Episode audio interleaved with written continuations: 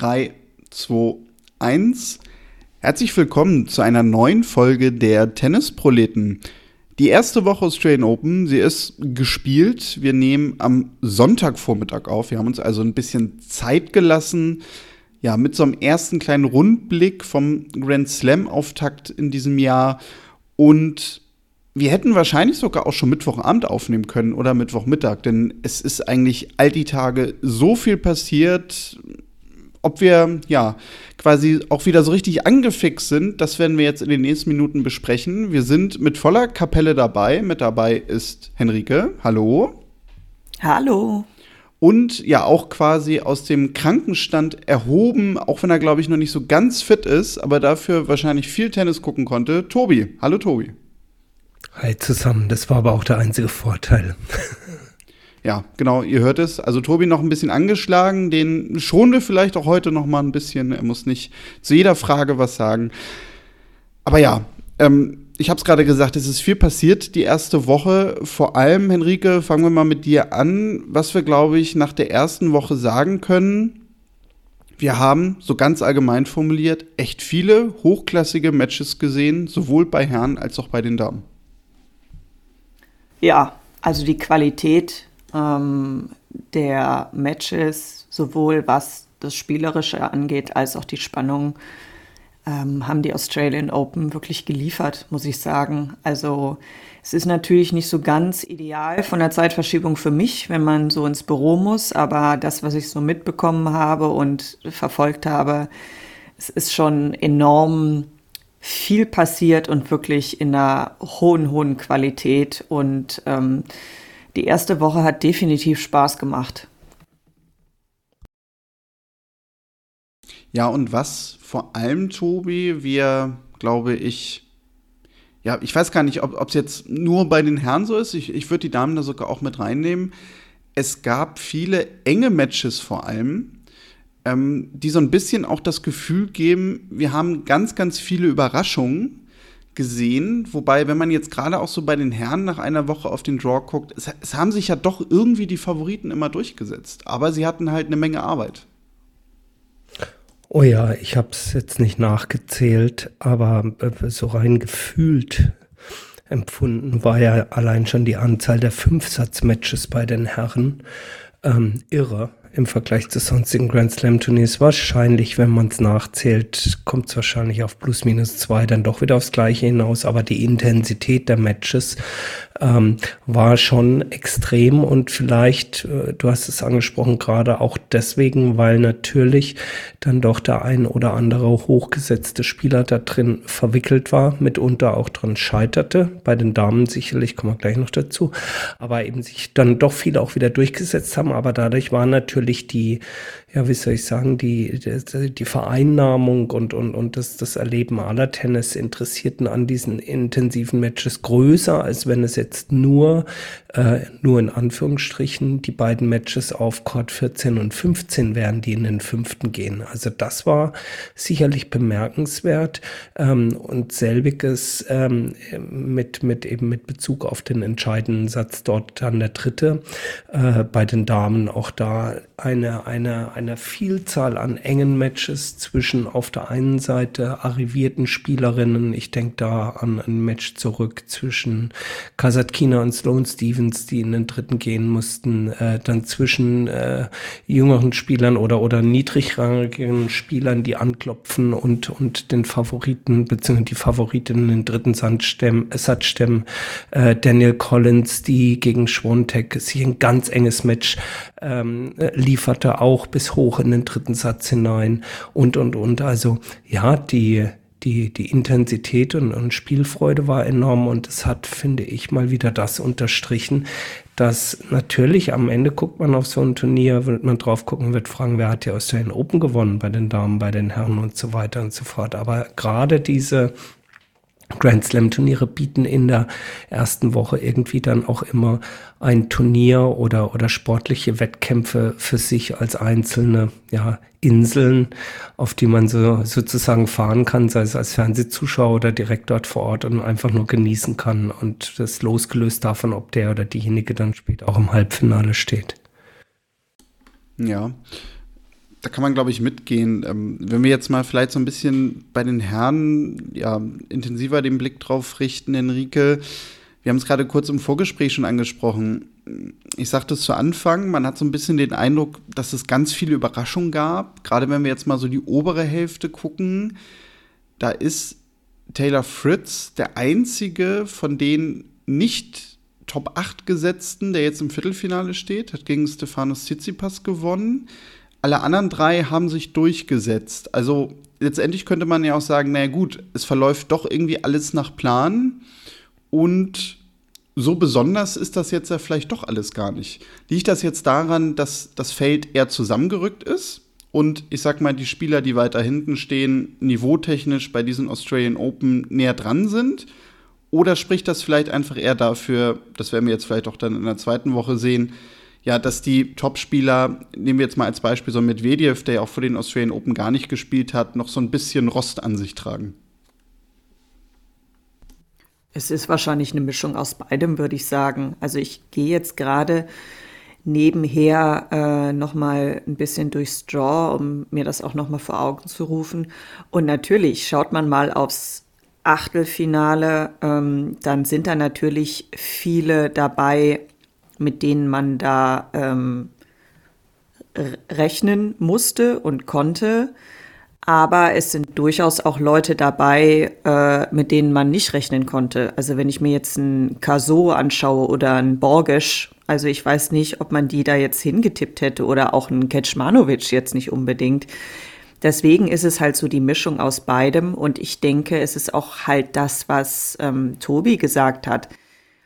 Natürlich ist das für einen Spieler oder eine Spielerin wichtig zu gewinnen, aber du lieferst ja auch mit einer Niederlage kannst du ja ein gutes Match abliefern. Und ich glaube, das ist halt auch so das, was wir gesehen haben, dass selbst wenn Matches ähm, am Ende an die Person gegangen sind, von der man es erwarten konnte, dass ja jetzt nicht zwangsläufig deswegen ein schlechtes Match war. Also wenn ich mir zum Beispiel Medvedev gegen Rusuvori in Erinnerung rufe, da tat es mir für Rosovori fast ein bisschen leid, dass er es am Ende nicht geschafft hat, über die Ziellinie zu tragen. Aber das war in sich ein ganz tolles Match. Insofern ist es wahrscheinlich am Ende so eine Schnittmenge aus, aus allem.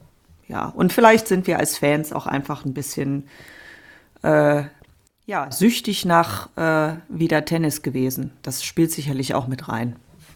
Naja, und ich würde ergänzen wollen, dass, also wenn wir gerade bei den Herren sind, dass wir im letzten halben, dreiviertel Jahr doch auch ganz ja bemerkenswerte Entwicklungen von Spielern gehabt haben, die teilweise Riesensprünge oder Widersprünge nach oben gemacht haben. Stichwort Manarino, ja, der Zeit seines Lebens irgendwo immer zwischen Position 40 und 60 pendelte, vor, keine Ahnung, zehn Jahren schon mal irgendwie in den Top 30 war, aber im letzten halben, dreiviertel Jahr eine irre Entwicklung genommen hat. Äh, ein Kaspar Ruth, von dem man letzte Saison dann doch, ich will jetzt nicht sagen, nichts gesehen hat, aber ihr wisst, was ich meine, äh, kommt wieder in Form und liefert sich dann ein, wenn man denn mag, äh, aber nichtsdestotrotz packendes Match mit äh, Cameron Norrie, der plötzlich äh, wieder sich zu neuen Höhen ausschwingt und, und, und. Also wir haben ein, ähm, zumindest mal bei diesen Australian Open, bei den Männern ein sehr breites Feld hinter den, sagen wir mal, hinter den Top 8 Spielern gehabt, die entweder untereinander für sich, ja, oder dann eben in Richtung der Top 8 äh, dafür gesorgt haben, dass es wirklich einen, einen tollen Nervenkitzel gab. Und gerade äh, den, das Match, was du ansprachst, äh, Henrik, mit Medvedev gegen Rusuvori, fand ja genau an dem Tag statt, wo auch du als Arbeitstätige äh, Berufstätige wahrscheinlich morgens zum Frühstück gedacht hast, Mensch, ich kann gerade bisschen Australian Open gucken und schade, dass ich es nicht mehr gucken kann. Und als du dann Feierabend gemacht hast und abends nach Hause gegangen bist, dann liefen die immer noch, weil das Ding einfach bis tief in die Nacht ging und es bei uns auch fast schon wieder dunkel wurde. Also äh, das, das Herrenturnier dieses Jahr äh, wirklich in dieser ersten Woche prall mit, mit Geschichten. Ich weiß gar nicht, wo man eigentlich anfangen und aufhören soll. Ja, 17.40 Uhr war es bei uns, als das Match zu Ende war. Ich meine, 3, 3, 3.40 Uhr, nee, 2.40 Uhr nachts muss es gewesen sein. Ne, 3, 3 Uhr 40 ne, 10 Stunden, ne? ja, genau. Ja. Ja, ähm, ja, genau. Ist natürlich nicht die Zeit, wo Henrike Feierabend macht. Ich weiß, die Arme, die kommt viel später aus dem Büro. Aber der normale arbeitende Mensch kommt wahrscheinlich da schon wieder zurück. Das Ding ist ja so ein bisschen, ähm, ich muss sagen, ich bin also jetzt nicht mit Schadenfreude gesegnet, aber ich musste ja sofort an Craig Tiley denken, der uns ja nämlich diesen neuen Sonntag äh, damit verkaufen wollte, es soll keine langen Nachtmatches mehr geben wo ja alle irgendwie gesagt haben, naja gut, da hat er jetzt einen Tag zusätzlich nichts mit zu tun, wenn ihr trotzdem immer noch zwei Night-Session-Matches ansetzt. War jetzt der Beweis dafür. Also, wenn du natürlich auch ein frühes Damen-Match hast, was relativ lange geht, und das war an dem Tag ja auch so ein bisschen dann das in Anführungszeichen Problem, es ging einfach spät los. Ja, und wenn die dann einfach nochmal so vier Stunden spielen, dann bist du halt trotzdem natürlich irgendwie tief in der Nacht am Ende. Ähm, ja, ich war ein bisschen verwundert. Also ich weiß nicht, wie eure Wahrnehmung war, aber die Diskussion kam aus meiner Sicht jetzt gar nicht so auf anschließend. Nee, also ich meine, äh, Craig Tiley und äh, auch die äh, Tipperinnen und Tipper unseres Spiels, inklusive mir, haben, glaube ich, relativ schnell feststellen dürfen, dass dieses Jahr Australian Open doch ein bisschen anders war als sonst. Ähm, aber ich fand es überhaupt generell interessant, dass so einige Dinge zu kaum Diskussionen geführt haben. Also sowohl, dass jetzt wieder alles so spät ist, als auch die Tatsache, dass man jetzt zwischen den ähm, Spielen, äh, also als Fan in die, in die Stadien reinlaufen darf.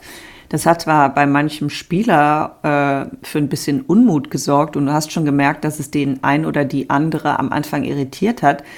Aber das ist relativ geräuschlos über die Bühne gegangen und das kann jetzt entweder daran liegen, dass wir diskussionsmüde sind oder dass tatsächlich dieses Jahr das Tennis einfach so gut ist, dass es eben all diese anderen Dinge auch ähm, überstrahlt, dankenswerterweise. Also ich finde, es geht dieses Jahr nicht ausschließlich, aber doch überwiegend extrem sehr um die Sache, um Tennis und nicht noch um diesen Nebenzirkus.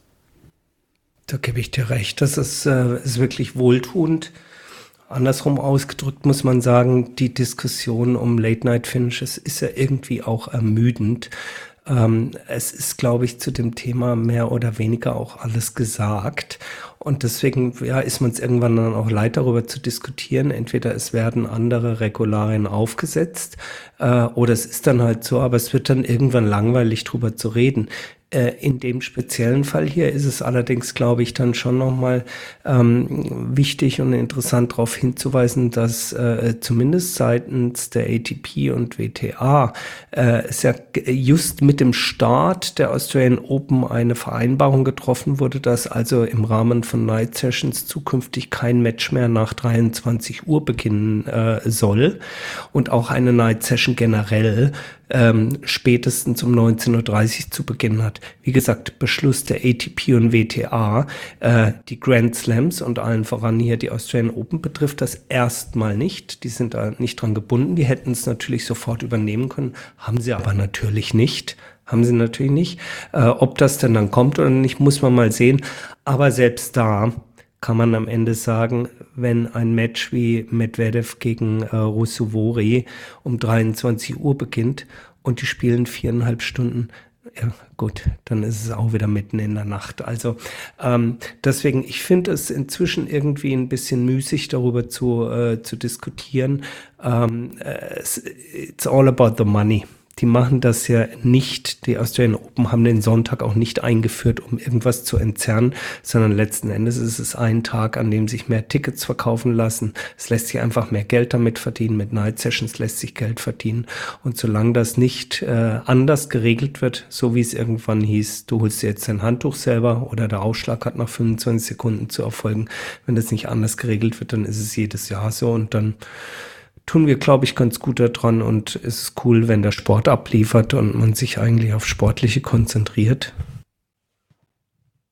Richtig. Und das haben wir diese Woche definitiv. Ähm, ja, und ich glaube, also was diese Night Session Sache angeht, vielleicht haben wir da mittlerweile auch alle ein bisschen jetzt verstanden, ähm, dass wenn du es natürlich einfach verändern willst, dann dürftest du halt nur ein Match irgendwie ansetzen für die Night Session.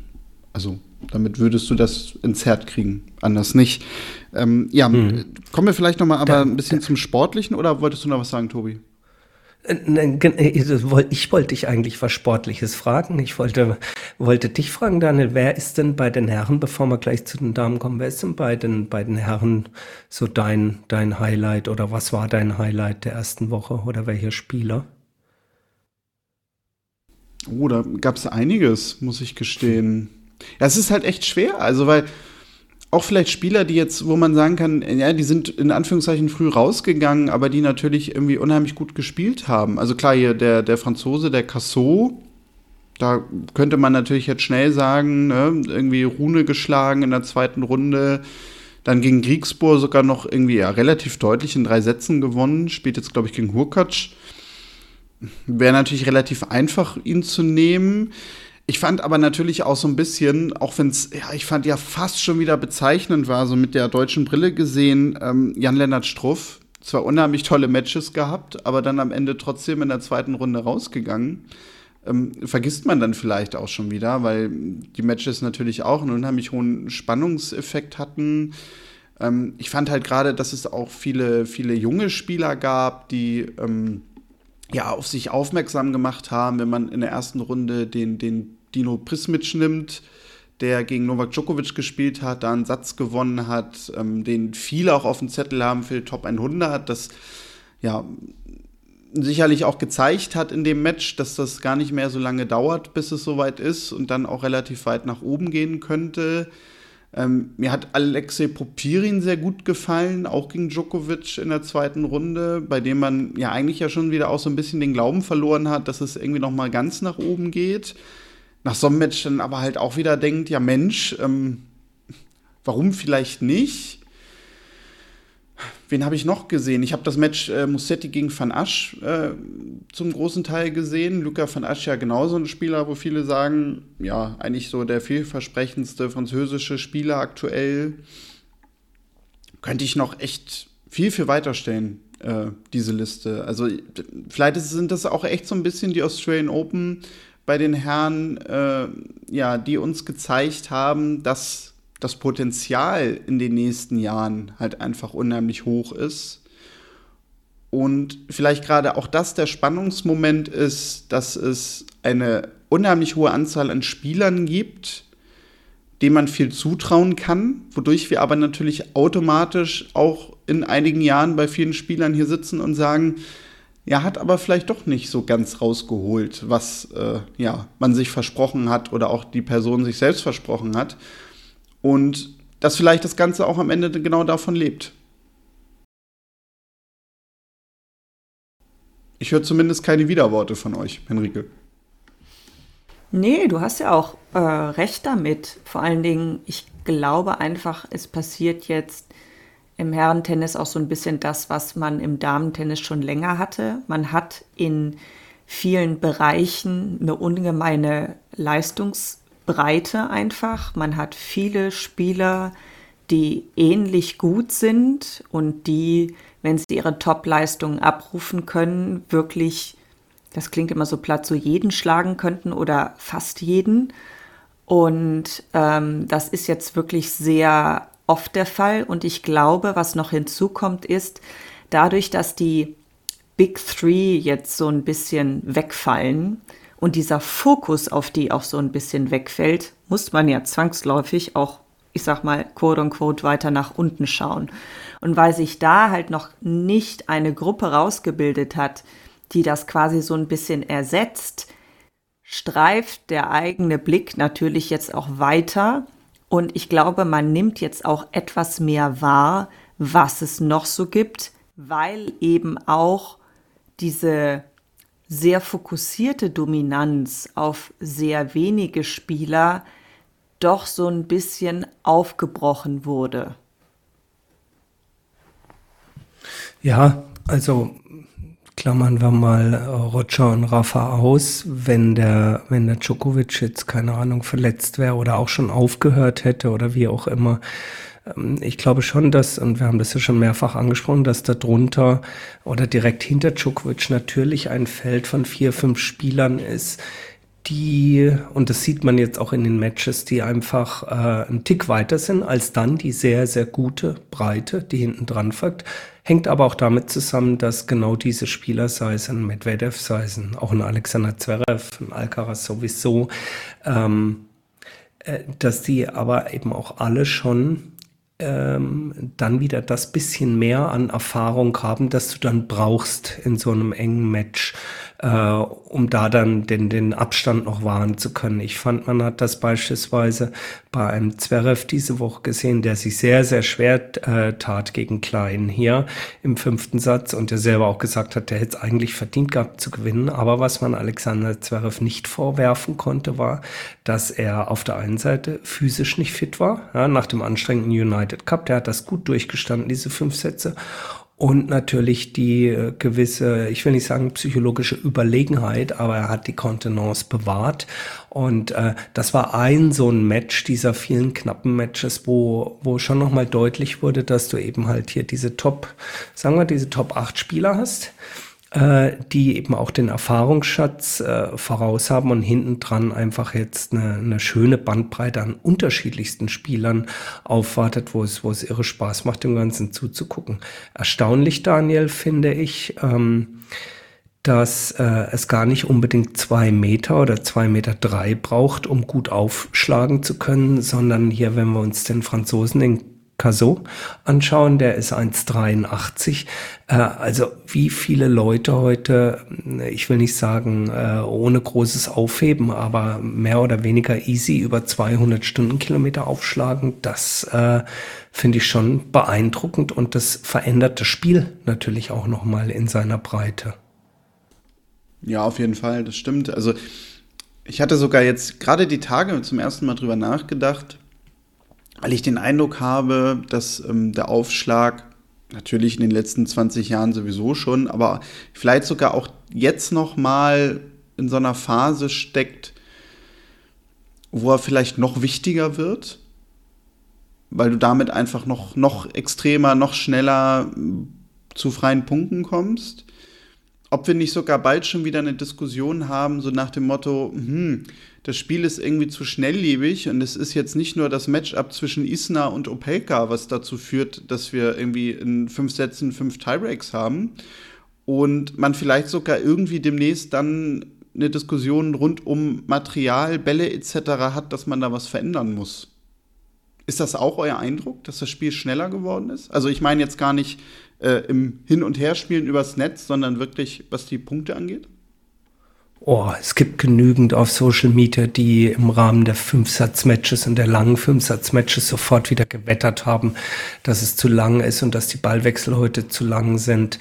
Ähm, ich kann statistisch nicht belegen, ähm, ob das besser oder schlechter geworden ist. Ich hätte eher gesagt, Daniel, ich finde das, finde es ganz cool, dass der Aufschlag inzwischen ähm, scheinbar durch ähm, Kinetik, durch das Material, durch was auch immer, ähm, ein Schlag geworden ist, den auch ein 1,83-Spieler mit 200 übers Netz spielen kann. Sozusagen wieder etwas, das Feld wieder enger zusammenrückt, weil alle oder sehr viele sehr gut aufschlagen. Und gleichzeitig würde ich aber auch hingehen, aber es ist nur erstmal nur eine Beobachtung, man müsste das sicherlich mal an Statistiken überprüfen, habe ich das Gefühl, dass der Mensch ja auch lernt, mit diesen 200er Kanonen umzugehen, sprich die Return-Qualität sich auch sukzessive verbessert. Ähm, also äh, gewagte Behauptung, ich glaube nicht, dass ähm, früher so viele Spieler in der Prozentquote 200er Geschosse entschärft hätten.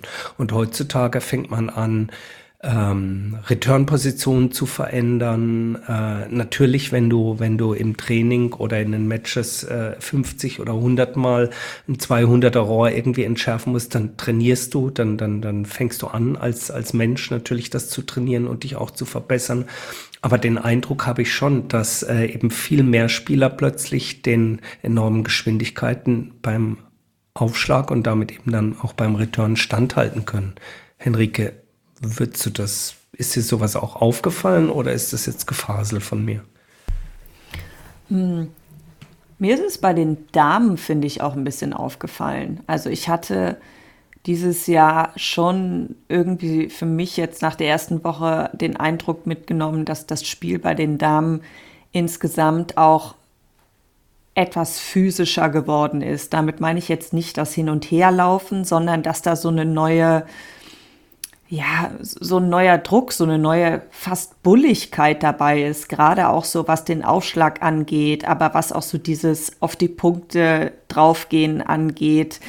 Natürlich, glaube ich, spielen Frauen tendenziell längere Ballwechsel, aber ich habe schon das Gefühl, dass es oder den Eindruck bekommen, dass es doch durchaus ähm, deutlich höher im Zug auch gegangen ist und in der Geschwindigkeit auch. Ich habe dafür keine Belege. Das ist jetzt ein reiner Blickeindruck, aber gerade wenn ich mir auch mal das Blinkova, äh, Blinkova Rybakina Match zurückerinnere, gut, gerade Rybakina ist ja jemand, der ordentlich Tempo machen kann. Aber ähm, das war wirklich von Anfang bis Ende, hat da keiner sich zurückgezogen.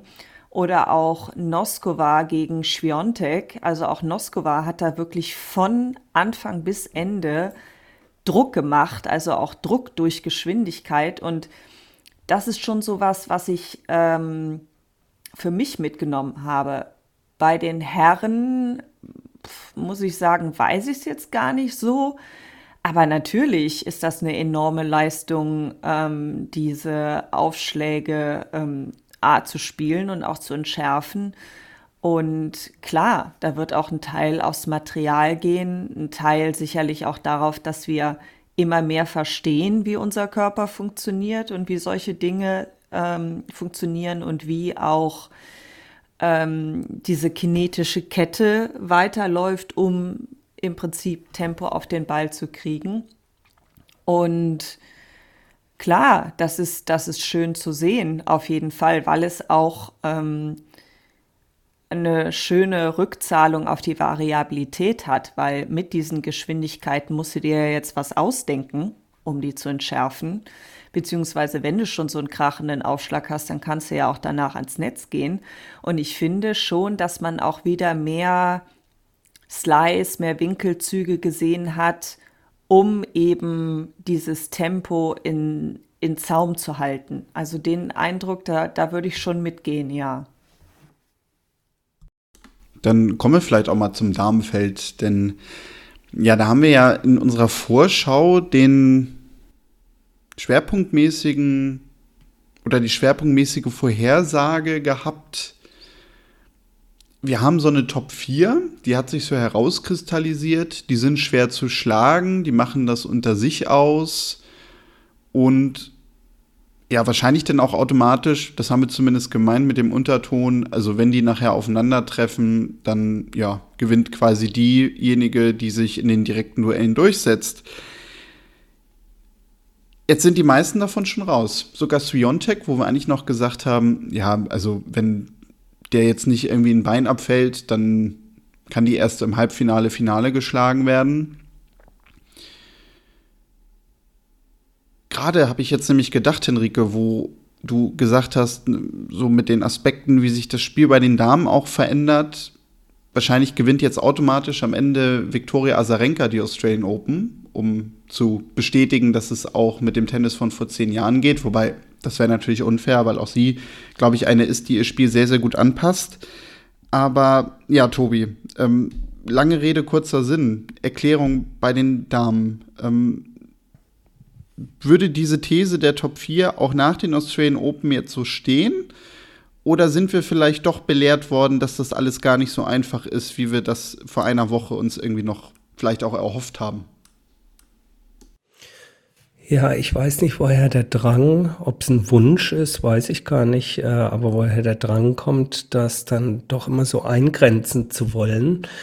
Ähm, vielleicht geprägt dadurch, äh, so langsam löst sich das auf, aber ich erinnere euch, dass bis vor drei, vier Jahren es ja immer ein Riesenspaß war, äh, Tabellen anzulegen mit äh, vier Spalten. Spaltenköpfe sind die, sind die äh, vier Grand Slam Turniere und dann die Zahlen runter die Jahre und dann immer Schweizer und spanische und serbische Flaggen da rein zu pasten und die drei, vier äh, zu umkringeln, wo es dann aus Versehen mal Wawrinka und einmal, zweimal, dreimal Murray wurde, so nach dem Motto.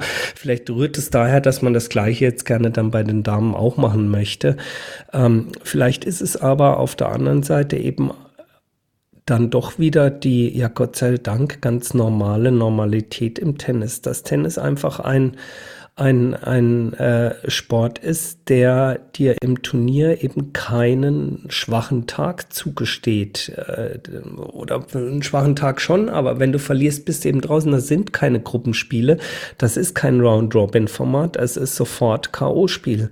Und ähm, das bei einem Grand Slam siebenmal nacheinander abzurufen, wir sagen es immer wieder, ist eben wahnsinnig schwer, selbst für die Besten der Besten. Und das hat eben jetzt hier eben auch eine Iga Schwontek oder auch Rybakina ähm, wieder zu spüren bekommen.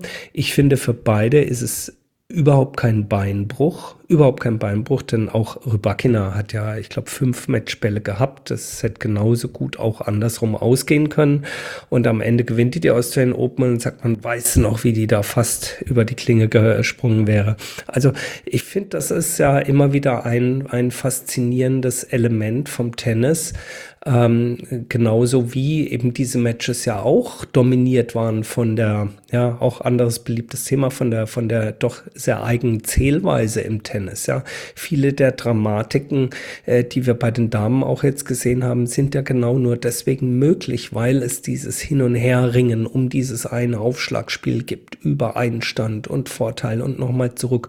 Und wer behält dann das psychologische Momentum? Wer liegt im Match-Tiebreak vorne? Wer macht einen Mini-Break und, und, und? Und, und deswegen, lange Rede, kurzer Sinn, finde ich, äh, dass jetzt hier von den vier Top-Favoriten nur zwei sozusagen in die zweite Woche gehen, finde ich, finde ich überhaupt nicht schlimm und ähm, äh, zeigt mal wieder, wir liegen genauso richtig und äh, genauso daneben mit unseren Prognosen wie viele, viele andere Experten und Fans und Freunde des Tennis auf äh, anderen Podcasts, äh, Fernsehsendern oder wo auch immer. Henrike, hast du dem was zu ergänzen?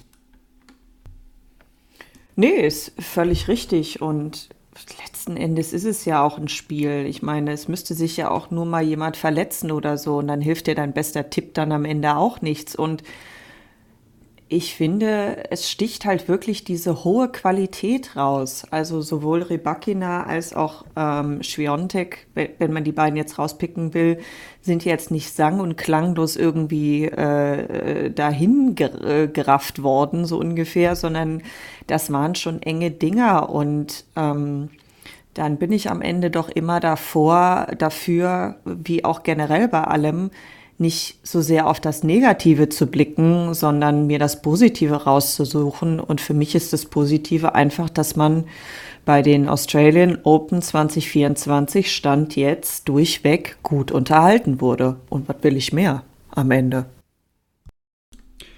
Das Ding ist ja auch so ein bisschen, dachte ich schon, wir gucken ja am Ende wirklich dann doch so rückblickend einfach immer auf Siegerinnen und Sieger. Und ich glaube, davon hängt das nachher auch ab, wie wir auf dieses Turnier zurückblicken. Also lasst uns jetzt wirklich komplett aus herausgegriffenes Beispiel eine Noskova die Australian Open gewinnen. Dann werden wir wahrscheinlich sagen, ja Mensch, das war ein ganz verrückter Australian Open mit diesem längsten Tiebreak, den es gab, mit Rybakina gegen Blinkova und dann hat die Noskova noch den, die Sviontek rausgenommen und weil sie nicht, dann nachher noch die Svitolina geschlagen und so.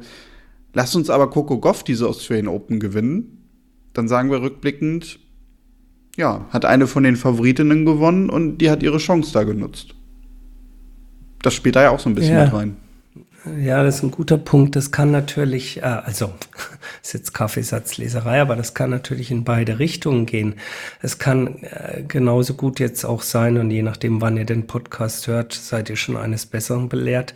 Gerade deswegen, weil die erste Woche so abgeliefert hat rund um den Tennissport und so viel Spaß gemacht hat, kann es auch passieren, dass die zweite Woche in den Viertelfinals oder sowas nicht mithalten kann und manche Dinge klarer äh, äh, über über die Bühne gehen. Das wäre sehr sehr schade, ist aber überhaupt nicht ungewöhnlich und haben wir gerade, meine ich, im letzten Jahr Auch äh, bei den US Open war es beispielsweise so, dass die zweite Woche doch eher, eher mau war, was die, was die Spiele anging. Ich will es nicht hoffen für uns, ähm, aber ich meine, guck dir das an, was wir heute wissen, ist beispielsweise ein Viertelfinale Djokovic gegen äh, Taylor Fritz. Und äh, es hat jetzt überhaupt nichts mit, ich bin für den oder den zu tun, aber es wäre natürlich zu wünschen, dass ein Taylor Fritz sein, äh, wie ich es manchmal nenne, sein Fleck mal ablegt und so spielt, wie er heute gegen Tsitsipas gespielt hat, bockstark, um gegen Djokovic bestehen zu können. Es wäre aber auch nicht überraschend, wenn Djokovic äh, Taylor Fritz einfach wegfrühstückt, glatt in drei Sätzen und dann wird man wieder gähnen und wird sagen, boah, ist das langweilig. Gleiches äh, kann bei den Damen passieren, wenn man sieht, wie Arina Sabalenka im Moment durchs Feld pflügt. Klar, da laufen wir unmittelbar auf den Clash mit, mit Coco Gauff hinaus. Ähm, aber, aber, aber, wir, wir werden uns überraschen lassen müssen. Ich glaube, äh, da ist natürlich was dran. Äh, am Ende, äh, the winner takes it all. Das ist das woran man sich dann lang, langfristig wird dran erinnern können. Aber äh, im Moment würde ich sagen, saugt jeden Tag dieser, dieser Australian Open auf, so wie sie im Moment stattfinden, machen sie jede Menge Spaß. Taylor Fritz hat eine Bilanz von 0 zu 8 gegen Novak Djokovic ja, und in sieben Matches, glaube ich, keinen kein Satz gewonnen, außer eben bei den Australian Open 2021. Da ging es sogar über fünf Sätze. Vielleicht ist das die Hoffnung. Ja, wie gesagt, wir wollen jetzt nicht auf das einzelne Match dazu individuell eingehen. Ich habe es nur heute, als ich das gesehen habe, habe ich gedacht, meine Güte, das muss halt, und da ist Taylor Fritz nur ein Beispiel. Ja, das musst du dann halt eben auch mal in der Lage sein, gegen einen Novak Djokovic abrufen zu können. Und diesen Beweis, diesen Beweis sind eben gerade, ja, jetzt sind wir doch wieder bei den Herren gelandet, im Herrentennis über die letzten Jahre so viele eben schuldig geblieben, die bis zu einem Viertelfinale, Halbfinale oder teilweise auch Finale wirklich bravourös gespielt haben und dann äh, teilweise eiskalt wegserviert worden sind von Djokovic früher, von allen dreien. Ja. Ähm, schauen wir mal.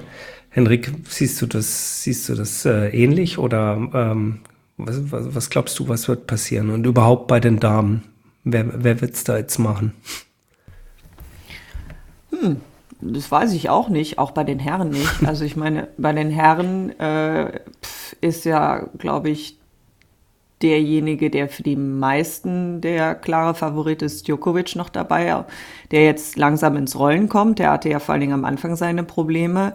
Unser Tipp, Yannick Singer, Sinner zieht ja wirklich ganz still, aber eiskalt seine Kreise. Also das finde ich auch ganz interessant, dass man von dem gar nicht so viel hört und sieht irgendwie gefühlt jetzt, aber der da munter wirklich relativ still und leise äh, da durchs Feld äh, zieht. Der hat ja. keinen einzigen Satz abgegeben, oder? Da bin ich mir jetzt gerade nicht sicher, aber ich meine auch nicht. Aber auf jeden Fall so völlig aus dem Fokus macht er da ganz entspannt seinen Job. Und ähm, ja, bei den Damen ist das ja immer was wilder, aber wie er gesagt hat, zwei Tipps äh, mit Arina Sabalenka und Coco Goff sind ja noch drin und die beiden auch wirklich bis jetzt auch absolute Bella Figura machen.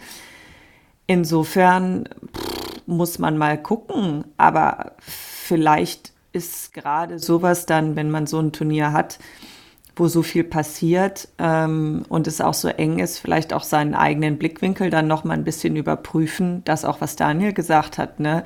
dass man vielleicht hinterher versucht, nicht in diesen üblichen Kategorien immer auf die Dinge zu blicken, sondern auch mal zu schauen, ähm, woran hat's denn wirklich äh, gelegen am Ende. Ne? Natürlich ist das einfacher, auf so ein Turnier zu, zurückzuschauen und zu sagen, ja, A hat gewonnen, B hat gewonnen.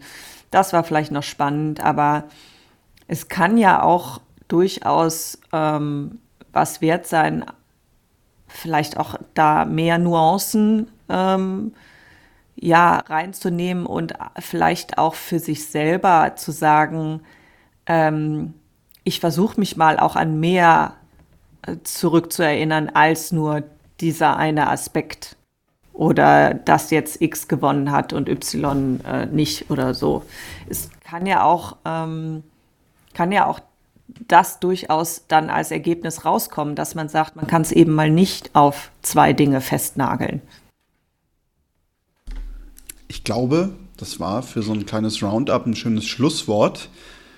Denn ja, Tobi, du hast es gerade gesagt, ne, wenn wir über einzelne Matches jetzt so ein bisschen vorwegblicken, lohnt sich eigentlich fast nicht, weil das ist immer dann schon wieder ganz schnell überholt.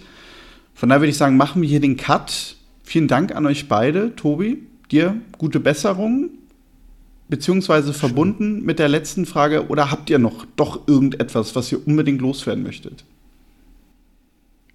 Ach, ich könnte mich jetzt über den Tweener auslassen, aber das mache ich ein andermal. Gut, dann lassen wir das heute weg. Und ja, dann hoffen wir, dass euch dieses kleine Roundup hier von der ersten Turnierwoche gefallen hat. Schreibt uns gerne dazu kontakt.tennisproleten.de. Natürlich auch über die sozialen Netzwerke, Facebook, Instagram. Ich weiß mittlerweile schon gar nicht mehr, wo wir überall vertreten sind, aber da gerne auch per Direktnachricht oder per Kommentar mit uns in Kontakt treten. Mir wurde noch mal in dieser Woche gesagt von anderer Seite, ganz, ganz wichtig, wohl für irgendwelche Ratings und sowas, bewertet uns gerne auch bei Apple Podcasts, Spotify etc. Schreibt dort Kommentare und so weiter. Also auch darüber freuen wir uns. Gebt uns da Feedback.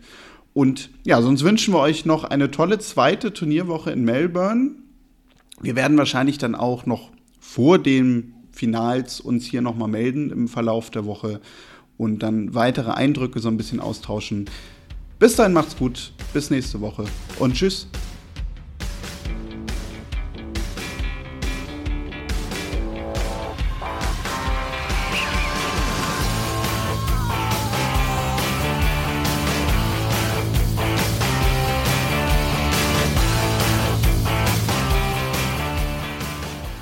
Schatz, ich bin neu verliebt. Was?